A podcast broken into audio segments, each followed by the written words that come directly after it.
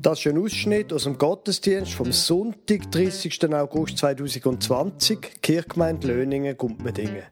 Je nachdem, ob Sie den Predigt-Podcast hören oder die Videoaufnahme schauen, je nachdem sehen oder hören Sie die Lesung aus Markus Kapitel 4, Vers 26 bis 29 und die Predigt vom Pfarrer Lukas Huber über 1. Korinther Kapitel 3, Vers 9 bis 17. Ich möchte Ihnen einen Text vorlesen aus dem Markus-Evangelium. Jesus ist wie eine Art der Meister von der Geschichte und der Gleichnis. Und hier im Markus-Evangelium, im vierten Kapitel, werden gerade mehrere von seinen Gleichnissen überliefert. Ich lese Ihnen Markus 4, Vers 26 bis 29. Und er, das ist eben Jesus. Und er sprach, mit dem Reich Gottes ist es so, wie wenn ein Mensch Samen aufs Land wirft und schläft und steht auf, Nacht und Tag. Und der Same geht auf und wächst, er weiß nicht wie.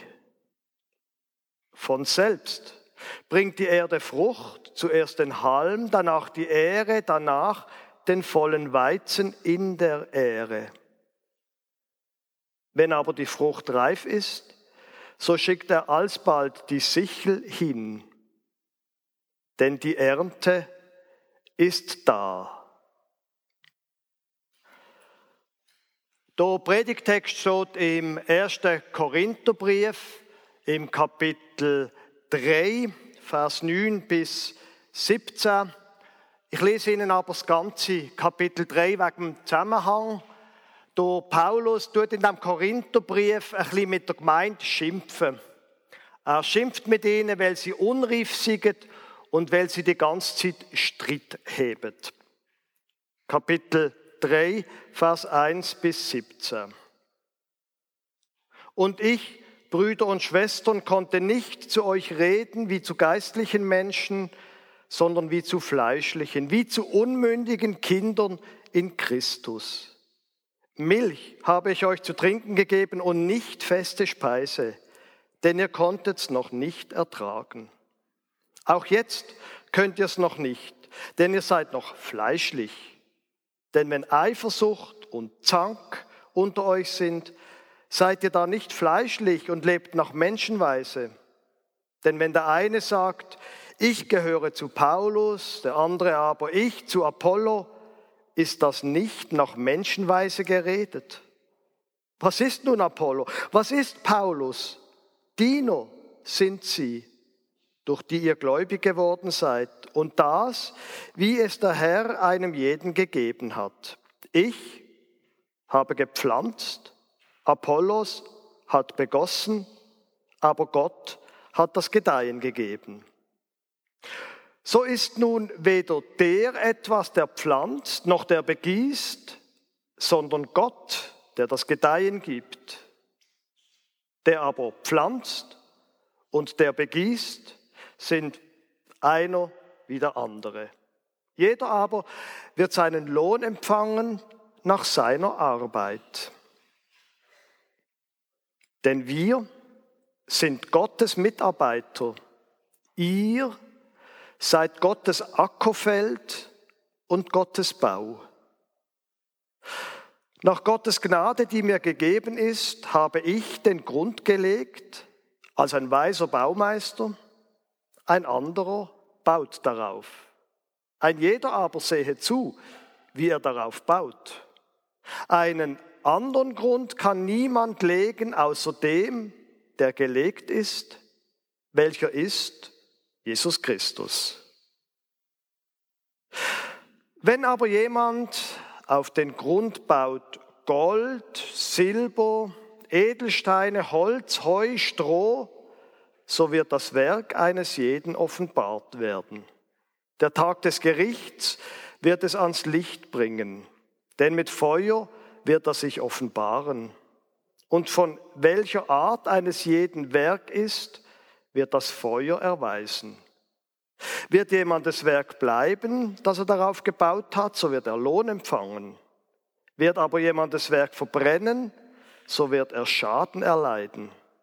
Er selbst aber wird gerettet werden, doch so wie durchs Feuer hindurch.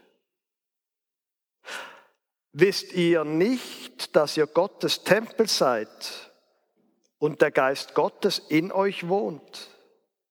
Wenn jemand den Tempel Gottes zerstört, den wird Gott zerstören.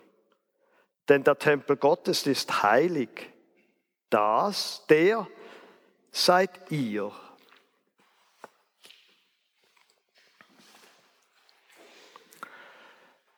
Liebe Gemeinde, Sie haben sicher gemerkt, das sind zwei ganz unterschiedliche Bilder für die Gemeinde, für das Reich von Gott. In der Lesung vorher ist es ganz klar gewesen, hat Jesus gesagt, schaut mal, der Acker sagt und er gießt vielleicht und nachher wächst Ich habe darum hier für das eine Bild die Spritzkanne mitgenommen. Die Pointe an diesem Bild ist ganz klar. Der Bauer tut säen und vielleicht gießen. Natürlich, die heutigen Bauern müssen auch noch jetten und pflügen und sie müssen auch noch spritzen. Aber die Pointe an diesem Bild ist, es wächst von allein. Die Pointe von diesem Bild ist, der Bauer muss nur säen und wässern und dann wächst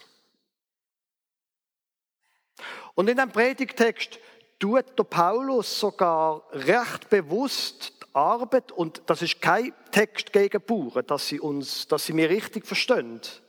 Aber er tut die menschliche Anstrengung hier ziemlich abwerten und klein machen. Vers 5, was ist nun Apollos, was ist Paulus? Diener sind sie. Vers 6, ich habe gepflanzt, Apollos hat begossen, aber Gott hat das Gedeihen gegeben. So ist nun weder der etwas, der pflanzt, noch der begießt, sondern Gott, der das Gedeihen gibt. Der aber pflanzt und der begießt, sind einer wie der andere. Also, die Leute, die sind, die sollen sich gar nicht viel einbilden auf das. Gott schafft's. Gott ist der, wo jemand ist. Nicht die, die in der Kirchgemeinde arbeiten. Natürlich, sie müssen schaffen. Und im Vers, ähm, ich muss gerade schauen, im Vers 8, genau, jeder aber wird seinen Lohn empfangen nach seiner Arbeit. Die, die arbeiten, werden Lohn bekommen. Das weiß ja jeder von Ihnen, der eine Arbeitsstelle hat. Irgendjemand muss Geld herkommen. Wir brauchen Lohn. Es ist Arbeit, sagt der Paulus. Aber Gott schafft das Wachstum.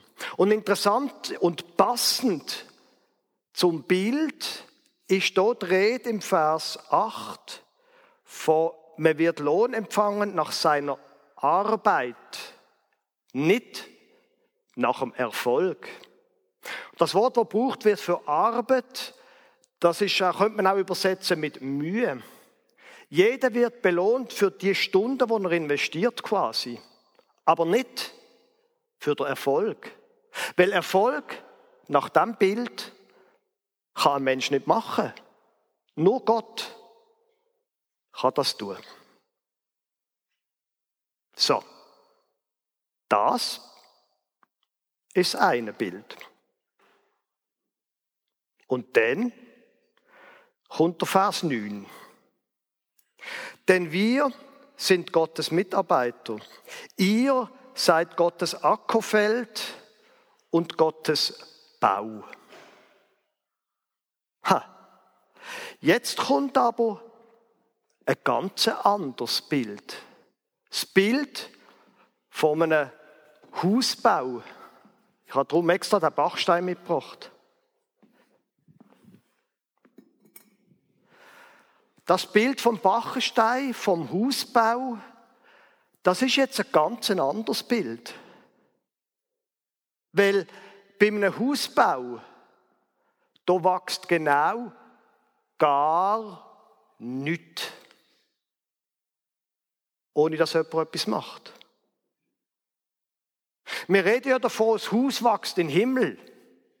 Oder wenn es langsam, wenn die Mauern aufgebaut wird, das Haus wächst, aber es wächst genau gar nichts, ohne dass dort Menschen daran arbeiten. Und der Paulus bezeichnet sich hier im Vers 10, nach Gottes Gnade, die mir gegeben ist, habe ich den Grund gelegt als ein weiser Baumeister. Ein anderer baut darauf. Das Wort, wo der Luther mit Baumeister übersetzt, ist das griechische Wort Architektos. Ein Wort, das Sie vielleicht auf Deutsch auch schon gehört haben. Natürlich, er meint schon das, was er da übersetzt hat. Es geht nicht nur ums Planen, sondern auch ums Bauen. Aber es geht um beides. Für einen guten Bau braucht es einen guten Plan. Sonst wird das nicht mit dem Bauen.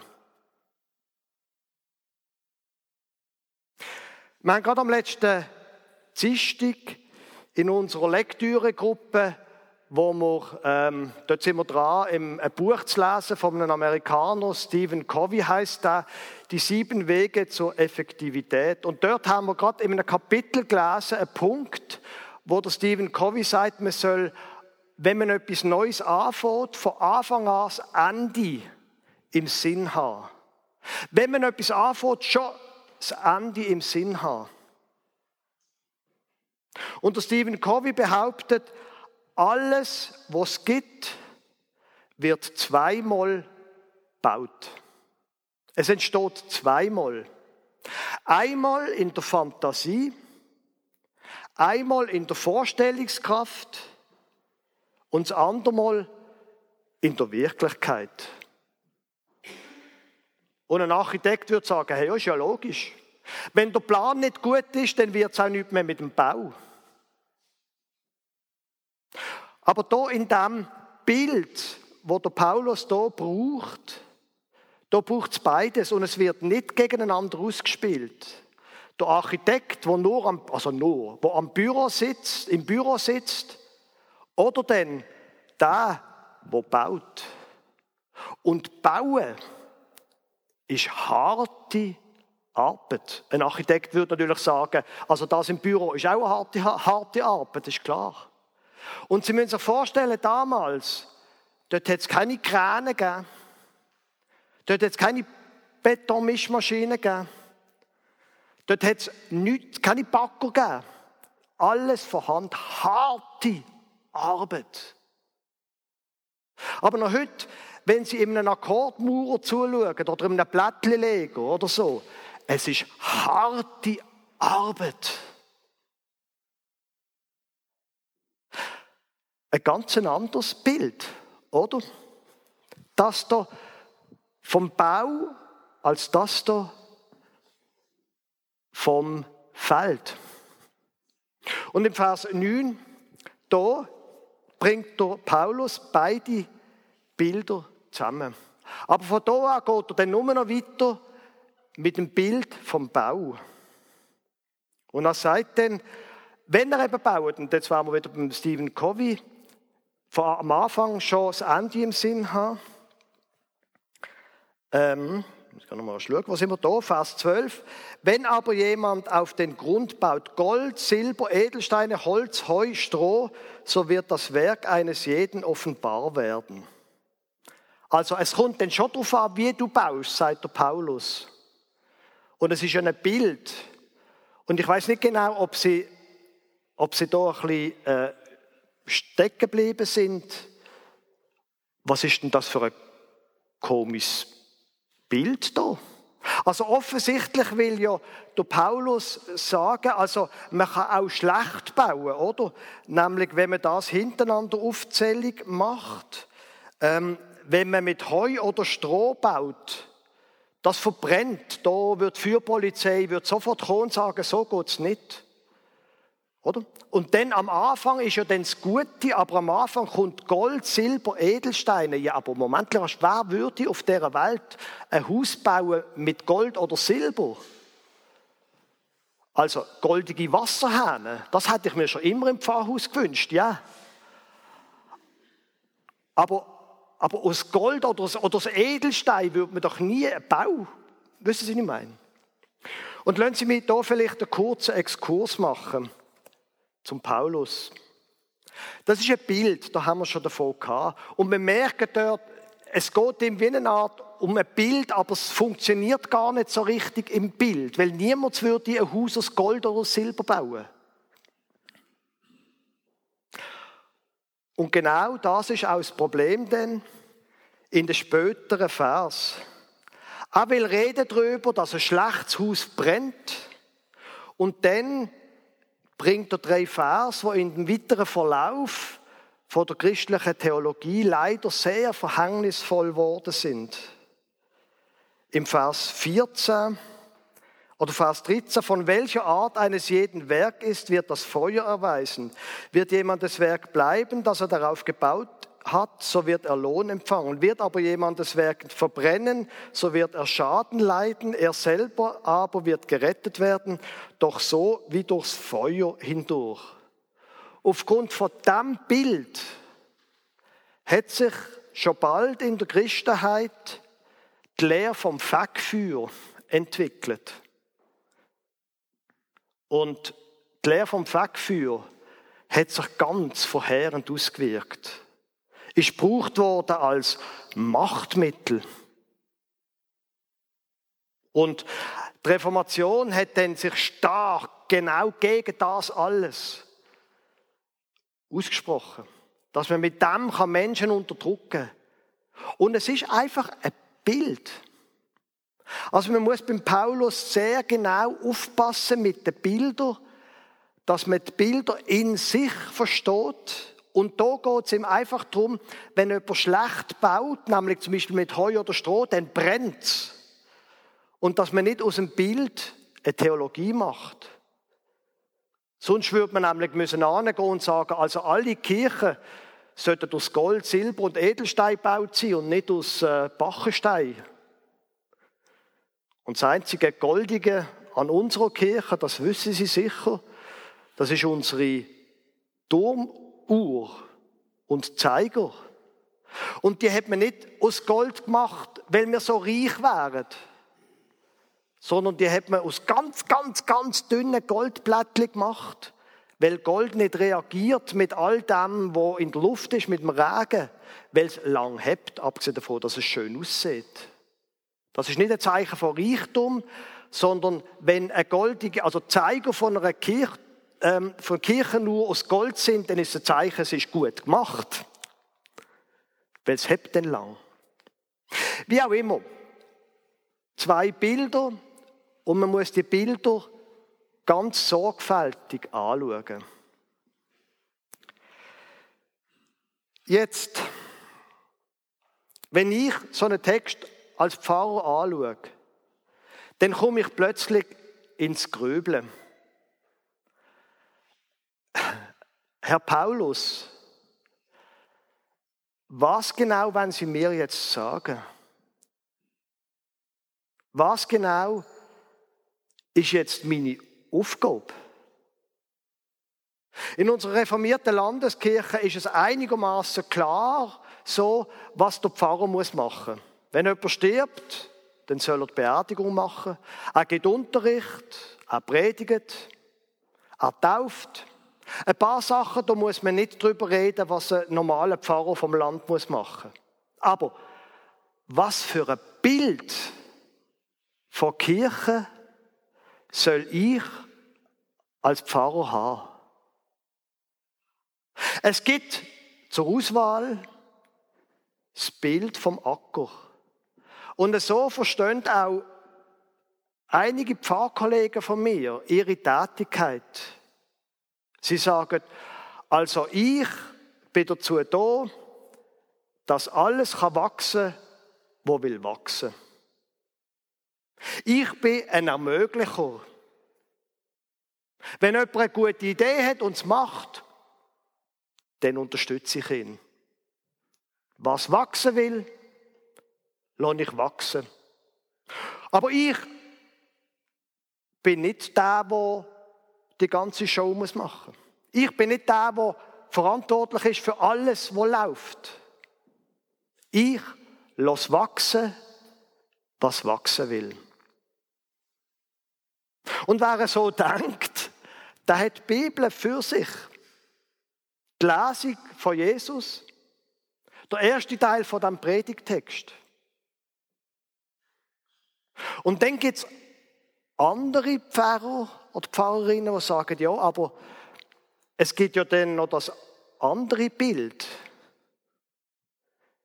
wo es nicht einfach nur darum geht, wachsen zu lassen, was wachsen will, sondern wo Sachen geplant werden und gemacht werden und aufgebaut werden. Ein ganz anderes Bild. Und der Paulus selber ist ja ein ausgesprochen, wenn ich jetzt mal ihn als Pfarrer bezeichne. Er ist ein ausgesprochen aktivistischer Pfarrer gewesen. Er ist durchs Land gezogen und er ist ganz sicher keiner gesehen, der gesagt hat, ich sitze jetzt einmal da und schaue zu, was will wachsen und das, was will wachsen, lasse ich wachsen. Ein kleines Beispiel. Der gleiche Korintherbrief, ein paar Kapitel später, Vers 15, äh, Entschuldigung, Kapitel 15, Vers 10. Da redet er von der Gnade von Gott. Durch Gottes Gnade bin ich, was ich bin. Und seine Gnade an mir ist nicht vergeblich gewesen, sondern, Achtung, ich habe viel mehr gearbeitet als sie alle. Nicht aber ich, sondern Gottes Gnade, die in mir ist. Viel mehr geschafft als sie alle. Also was soll ich jetzt für ein Bild haben? Soll ich das Bild haben, dass ich als Pfarrer soll schaffen bis zum Umfallen mehr als sie alle, weil ich etwas aufbauen muss? Oder soll ich einfach wachsen lassen, was will wachsen?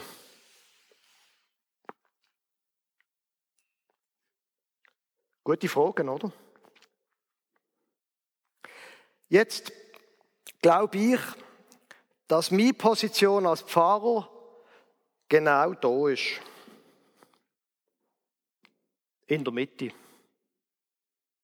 Nicht, weil ich mich nicht entscheiden will. Es gibt ja auch die Leute, die sich nie recht entscheiden können.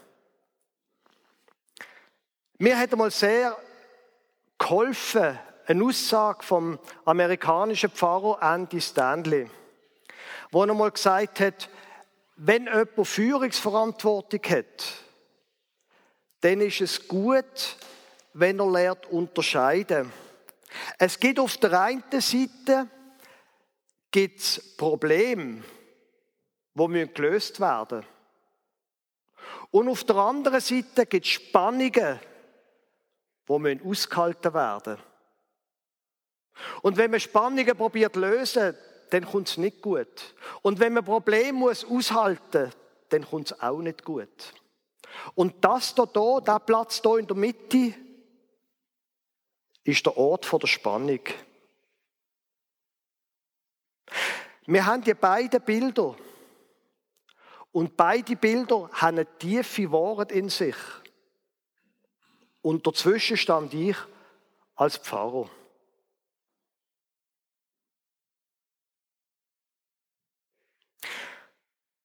Und vielleicht sagen Sie sich, ja, aber Herr Pfarrer, das ist ja gut, wenn Sie über Ihre Aufgaben nachdenken.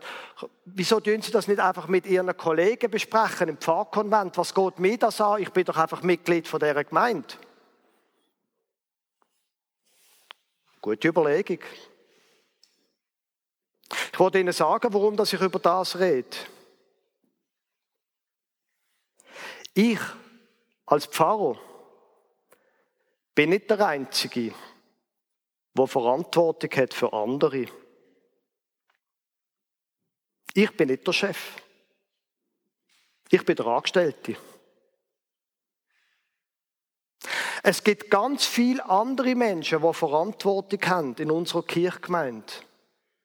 Hauptleiter vom Vieren mit den Kleinen, Vieren mit den Grossen, von der Jungschar, von der Seniorenarbeit, was auch immer. Aber ich glaube, es geht noch darüber aus. Weil ich glaube, ich bin nicht mehr ganz sicher, wer es gesagt hat. Ob es auch der Andy Stanley war. Da hat er mal gesagt auf Englisch, Leadership is Influence. Führung, Führungsverantwortung ist Einfluss. Und vielleicht sind Sie auch einmal an einer Sitzung gewesen, wo mit Leuten, die Sie nicht kennt haben, und haben plötzlich gemerkt, da gibt es einen Sitzungsleiter, aber der führt gar nicht, sondern führen tut die dort hin. Oder sonst in einer Gruppe, wo sie gemerkt, oder, oder für jemanden, der immer ein grosses Maul hat, und dann gehen sie mal zu ihm heim und dann merken sie, oh, da daheim hat aber die Frau die Hosen an. Der Satz heißt, führe das ist nicht in erster Linie eine Frage vom Titel, sondern vom Einfluss, wo man auf andere Menschen ausübt. Manchmal kann der eigentliche Führer, und das meine ich jetzt überhaupt logischerweise nicht in einem Nazi-Sinn, die Führungsperson, die Führungsperson ist manchmal gar nicht die, die der Titel hat. Und wissen Sie was? Wenn Sie Kinder haben, dann haben sie sowieso Führungsaufgaben. Also das heißt, ich glaube, das geht nicht einfach, der Text geht nicht nur der Pfarrer an oder die Pfarrerin, sondern er geht alle an, die eine Aufgabe haben und vielleicht noch viel mehr, weil wir haben, die allermeisten Menschen haben von uns, haben Einfluss auf andere.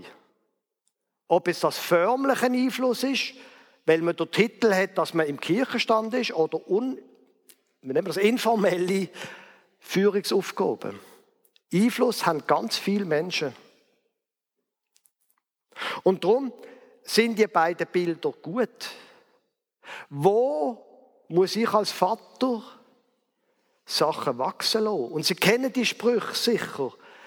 Bei den Kindern. Man kann nicht an den Helmli zupfen, damit sie schneller wachsen. Man muss sie wachsen lassen. Und manche Sachen müssen Kinder einfach selber merken. Da kann man an sie reden. Wo muss ich Sachen wachsen lassen? Und wo ist einfach harte Arbeit von mir gefragt?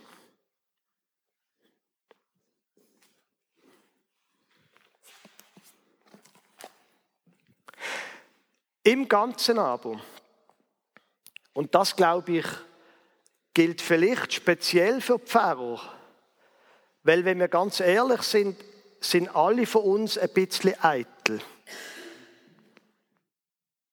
Und ich glaube, genau wegen dem hat der Paulus da Vers 11 da geschrieben. Einen anderen Grund kann niemand legen, außer dem, der gelegt ist. Welcher ist Jesus Christus? Ich bin nicht sicher, ob der Paulus glücklich war damit, dass es heute Paulus-Kirche gibt. Zum Beispiel zu Basel, wo ich aufgewachsen bin.